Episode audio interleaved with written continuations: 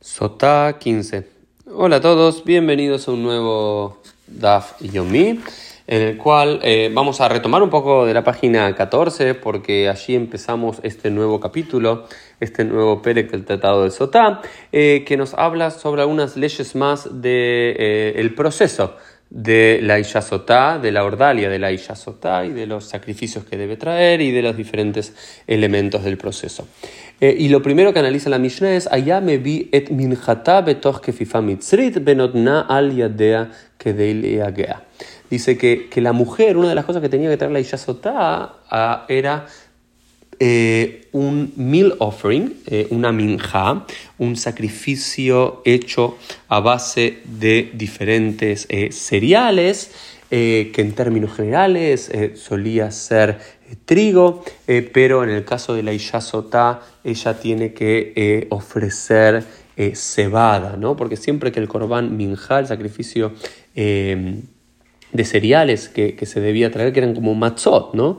Eh, que se debían traer para diferentes sacrificios, debían hecho a base de trigo, pero el de la Ishasotá tiene que ser hecho con cebada. Y esto lo explica Rabán Gambliel diciendo que Shem Shema Sea Bema, Kaskorbanama Mahal Bema. De la misma forma que sus eh, acciones son las acciones de un animal por eh, eso, engañar a, su marido o potencialmente engañar a su marido, también la comida tiene que ser comida animal. Al parecer el trigo es el cereal utilizado por los humanos, mientras que la cebada era utilizado más por los animales. ¿no? Entonces esta minja que esta mujer tiene que traerla, normalmente se traía eh, todas las eh, minjatos, estos eh, sacrificios de alimentos, de cereales, se se traían en un tipo de vasijas, en su caso se tenían que traer en una vasija egipcia eh, y no en, la vasija tradicional que se traían al templo y lo tenía que tener todo el tiempo en su mano para que se canse, para fatigarla, para también obligarla de alguna forma a, si realmente eh, cometió adulterio, a poder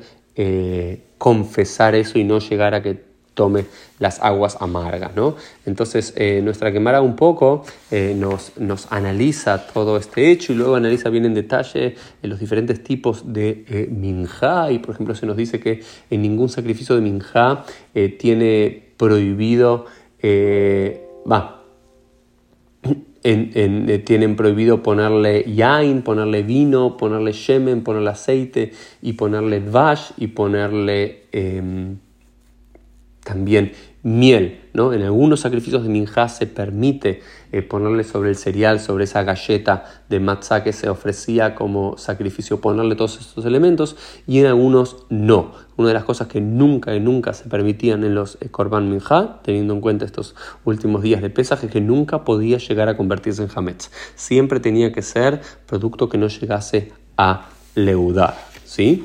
Em, y después aparece ya en la página 15b una nueva Mishnah que nos dice que ahora el segundo elemento que se le traía era Ayame bi Pailei Se le traía un vaso de arcilla, ¿okay? que era sobre el que tomaba, y se le ponía sobre este vaso de, de arcilla, se lo llenaba con medio log de agua del kior. El kior era la fuente de agua donde eh, las, hacían las abluciones, los koanim se lavaban las manos, las caras, eh, los pies en, el templo y de ahí se tomaba el agua y con ese agua se llenaba ese vaso de arcilla del cual ella, la mujer eh, tomaba, ¿no es cierto?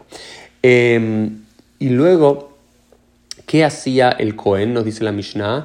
le yemino. Dice, entra al Eijal, entra al Kodesh Kodashim y dobla a, la eh, al santuario, dobla a la derecha y ahí trata de encontrar, ¿sí? Eh, afar, trata de encontrar tierra de ahí y toma la tierra del Eijal del santuario y la pone ahí sobre ese vaso de agua, ¿no? Todo, era, todo este proceso ¿sí? que empieza a ser y que nos analiza, primero lo habla en la Torah y luego acá lo analiza la Mishnah y luego la Gemara, de cómo debía ser el proceso de toda la ordalia de la, de la Primero esta vasija sobre la que ella traía su korban minja y luego este otro tipo de vaso sobre vaso o fuente de agua y demás, en la cual se tomaba agua del Kior, que dicen que era agua de manantial, y luego se buscaba qué tierra para mezclar con ese agua y hacer estas aguas amargas.